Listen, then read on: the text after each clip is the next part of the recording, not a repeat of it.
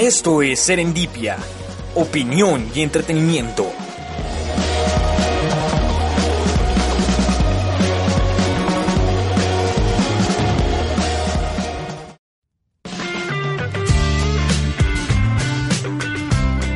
Comienza Serendipia.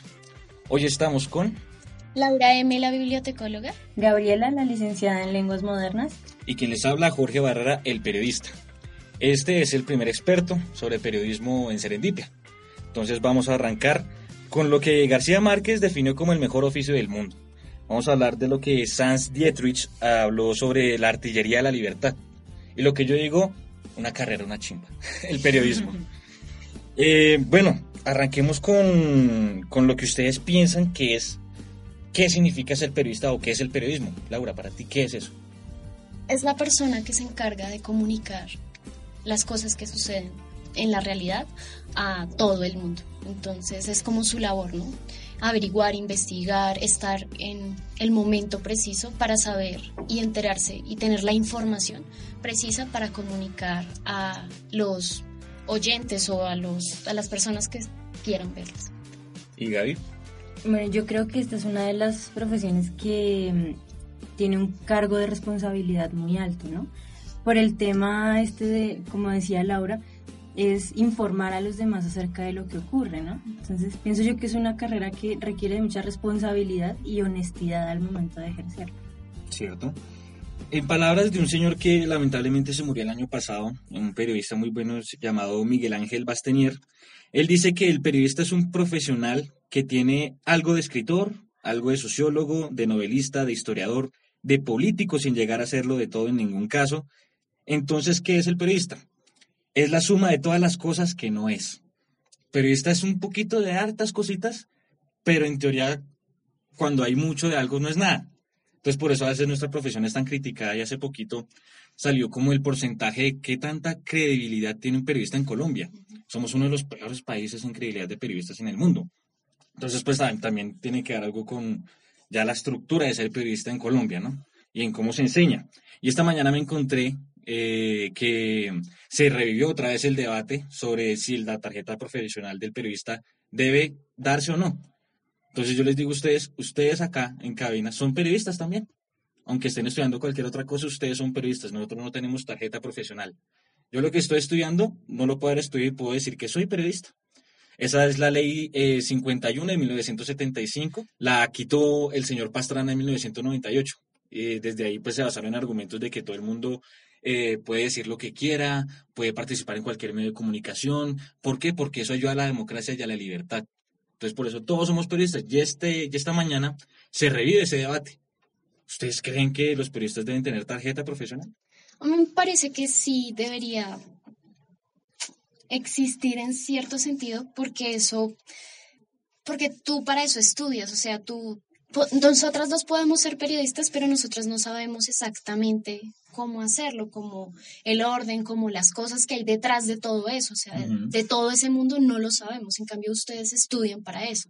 Entonces, es que el problema con las tarjetas profesionales es que restringen también, ¿no? Y yo, por ejemplo, desde mi carrera tengo problemas con eso, pero teniendo presente lo que acabo de decir, sí me parece que debería existir, pero, por ejemplo, no se podría restringir a todos los medios de comunicaciones actuales, ¿no? Entonces, ahora sí, en ese sentido, todo mundo puede hacer periodismo, pero solo ustedes saben lo que realmente implica hacer el periodismo. Entonces, no sé. Yo estoy de acuerdo con Laura por la sencilla razón de si uno estudia es porque uno quiere hacer las cosas bien, me parece a mí, ¿no? O sea, eso ya es una iniciativa. Si yo decido estudiar comunicación social y periodismo es porque yo quiero hacer periodismo o todo lo que esta carrera implica bien. Ujú.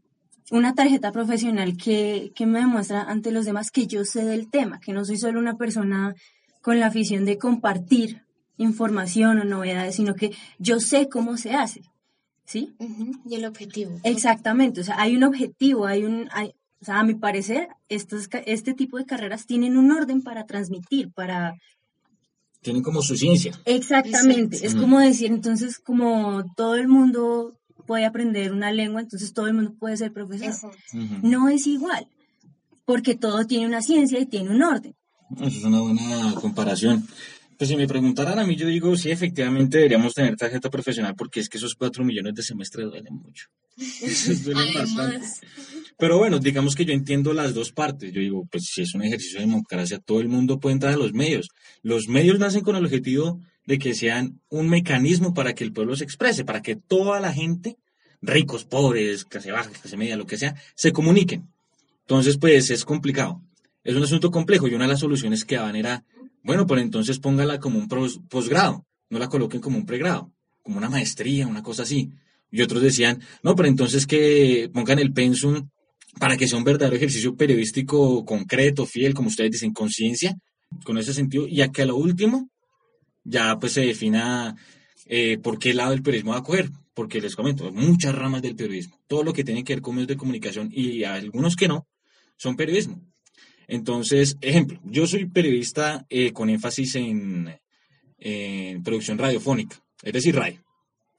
Pero entonces, ¿a qué tipo de género le estamos apuntando? Y hay periodistas, bueno, lo que ustedes conocen normalmente, los que presentan noticias y demás, pero hay periodismo musical, periodismo entretenimiento, hay, al- hay algo muy chévere que es periodismo de misterio, que esa vaina no se había tocado mucho, o sea, eso no se tenía en las ramas o en las ideales del periodismo desde nunca, fue hasta hace pocos años que empezó a, a tocarse ese tema con, con medios que empiezan a hacer periodismo de cosas paranormales. Entonces, de cosas de miedo, entonces se registran eh, lo que son exorcismos, van y averiguan qué pasó acá, que la bruja, que yo no sé qué. Y eso también es periodismo, en últimas. Entonces, pues bueno, del periodismo se pueden atacar muchas cosas. Eh, pero entonces yo les pregunto, ¿qué periodistas ustedes conocen? Por ejemplo, esta chica, la de la puya, ella es Sí. periodista, ¿no? María Paulina Baena. Ajá. Sí, ella es periodista, bueno, en teoría, porque ella es egresada de ciencias políticas, Ah, pero está en El Espectador. sí. Entonces ahí también entra, o sea, si ustedes se dan cuenta, los grandes periodistas de este país no son periodistas, no fueron graduados de periodistas. María Jimena Guzmán es eh, eh, economista, Antonio Caballero es politólogo, eh, Gabriel García Márquez, que fue, que fue Ah, periodista, era escritor. Sí. E incluso este señor Jaime Garzón no fue periodista, era abogado, egresado de la Nacional. Entonces, pues ahí uno se pone a mirar, bueno, entonces el periodista sí tiene ciencia para ser bien periodista o no. Eso es un debate ya muy interno, pero entonces también nos pone a pensar harto. Ahora, el primer periodista eh, fue en la época de 1492, que se tiene como medio registro. Obviamente, pues yo creo que existieron un- algunos antes, pero el que ejerció la actividad periodística de por sí fue por esa época y se llama, bueno, se llamaba Pietro Aretino, de Italia. Y era tan sarcástico este señor y daba tanto palo que le colocaron el, el apodo del el azote de los príncipes. El periodismo es reconocido por ser como el cuarto poder. Tenemos el legislativo, el ejecutivo, el judicial y demás. Y este es el cuarto poder, se tiene de esa manera.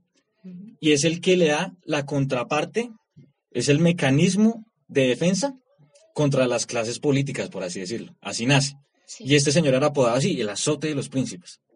Entonces también tiene algo mucho que ver con el tema de, del sarcasmo, de la caricatura, de colocar al otro como no ese Dios que parece, sino como un simple humano que se equivoca y hacerle burla de las cosas que hace o las cosas que dice. Entonces así más o menos surge el periodismo y bueno, se va trasladando hasta aquí a Colombia. Pero entonces hay una, eh, hay una cita del escritor Oscar Wilde que dice, la diferencia entre la literatura y el periodismo es que el periodismo es ilegible y la literatura no es leída. Cuando yo leí eso, yo dije, ¡ah! porque o sea, le tiró durísimo, porque la gente no lee libros, y más en Colombia. Pero si tienden a, a leer medios, si, si se quiere la palabra, que son como noticias sin importancia en un orden, si tú te pones a, a- a mirar. Ujú. Ahora, sin importancia no es decir que las vidas de los líderes sociales no importan o que Bruitango es una noticia nomás, pero sí son noticias como que Fragmentos. fragmentos de algo, de, de la realidad que tú mencionabas al principio. Pero bueno, yo para este podcast les pedí a Gaby y a, la- y a Laura que se dieran una película que se llama Primicia Mortal. Para los que la quieran ver, está en Netflix. Es protagonizada por Jake Gyllenhaal.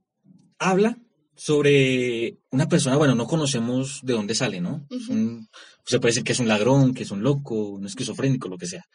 Pero eh, él de alguna u otra manera, mientras va manejando en la vía, se da cuenta que hay un accidente. Y llegan unos camarógrafos a grabar eso. Y él de una vez, bueno, ¿qué es esto? Yo no sé qué. No, es que lo estamos grabando para las noticias. y él le hace un clic en la cabeza. Él dice, ah, bueno, aquí está la, la plata, aquí está la money.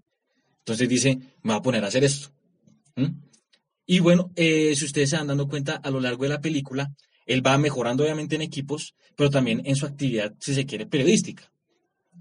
Yo les pregunto a ustedes, esa, en esa parte de la película que es eh, grabar, registrar en audio, en video, los accidentes, las tragedias, los asesinatos, las masacres, ¿es periodismo, es un buen periodismo o es periodismo amarillista? ¿Ustedes qué opinan al respecto?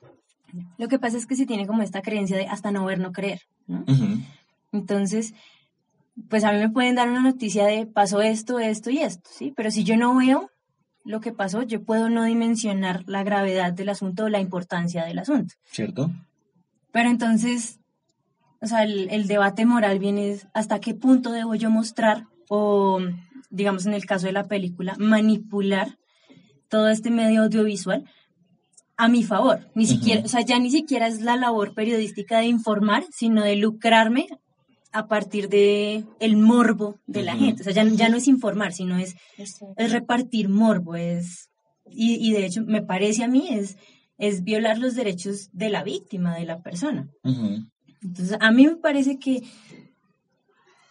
Es que, bueno, es que en, en el caso de la película es, el, el, el, tema es más sangriento, ¿no? Sí. Más de accidentes. Sí, más de periodismo rojo. Exacto. Se conoce. Digamos en esos casos pues cuando muestran, qué sé yo, la habitación o el, el, recorrido que se hizo, pues para mí eso está bien, porque a mí eso me da como una noción de qué fue lo que sucedió. Uh -huh. Pero de ahí a que me muestren el cuerpo de la persona o, o cómo quedó mutilado, para mí eso es, es, amarillista y es irrespetuoso, me parece a mí con la víctima y conmigo, porque es que yo personalmente yo no prendo el televisor para ver para ver este tipo de cosas, sino claro. pues para informarme. Uh -huh. ¿Y tú qué opinas? Mm, teniendo en cuenta lo que dice Gabriela y que tú mencionaste una palabra muy importante y es el registro del momento, ¿no? Uh -huh. El registro de esa información que está dando ese cuerpo, esa información que le llega a una persona y a mí y a miles de personas porque es un medio de comunicación masivo, entonces todo el mundo le llega ese pequeño fragmento de información Uh -huh. y se alimenta mucho el morbo, o sea, como la audiencia sube porque muestran esas imágenes tan fuertes. O sea, yo digo, es impresionante cómo la gente se alimenta de eso y cómo se llena tanto, o sea, cómo nosotros los humanos nos llenamos tanto de morbo al ver eso Uh -huh. y queremos verlo. Es que es, eso es como lo más impactante. Tú mencionabas que efectivamente cuando se muestran este tipo de situaciones o cuando hay persecuciones en vivo de autos que chocan y demás, obviamente sube la audiencia. Entonces el problema y una de las excusas que dan los medios de comunicaciones masivos es pues si no le gusta cambia el canal y vea otra cosa. Uh -huh. Pero entonces ahí cuál es el problema? El problema es del medio, del periodista que lo muestra o de la sociedad en sí, de esa morbosidad que tú dices que está implícita. A mí me parece que es un problema de todos tres, de todos tres, pero más de la audiencia, ¿sabes? Porque si la audiencia genera como ese filtro de decir, no señor, no pasen esas cosas, pues eso se va acabando a poquitos, oferta-demanda. Uh -huh. Pero nosotros eh, a lo último somos tremendamente morbosos y chismosos y mirones y ay, eh, ay Dios mío, la mataron, ay la mató y le cortó el pene, que yo no sé qué, y esa clase de cosas y nos generan una vaina y generan discusiones, que eso es lo que más importa. Y si tú te das cuenta, los medios de comunicación es como una empresa, pero tiene un punto de venta en cada hogar, en cada celular. Está en tu casa, tú no tienes que desplazarte, te llega por uh -huh. redes sociales, por todo lado. Y esa es una de las magias de ese, digamos, ese don maldición que tienen los medios. Son terriblemente virales, pero terriblemente morbosos. Ahora, ¿qué opinan los, los duros del periodismo en el mundo, en Colombia, en la historia sobre esta clase de cosas? Hay un man que se llama Robert Capa, que es uno de los fotógrafos, foto, fotodocumentalistas de guerra más importantes en la historia, y él dice, si tus fotos no son lo bastante buenas, es porque no estás lo suficientemente cerca. Uh -huh. Entonces es uno de los grandes dilemas del periodismo. ¿Muestro o no al muerto? ¿Entrevisto o no a la viuda? Ok. Entonces uno se, pone a, uno se pregunta, ¿hasta dónde puede llegar una persona en su trabajo por sacar algo al aire? ¿Me entiendes? O sea, ¿en qué momento nos deshumanizamos para mostrar algo humano? Entonces nos convertimos en humanos muy humanos. Y este fue el experto entre nosotros, el experto sobre periodismo para Serendipia.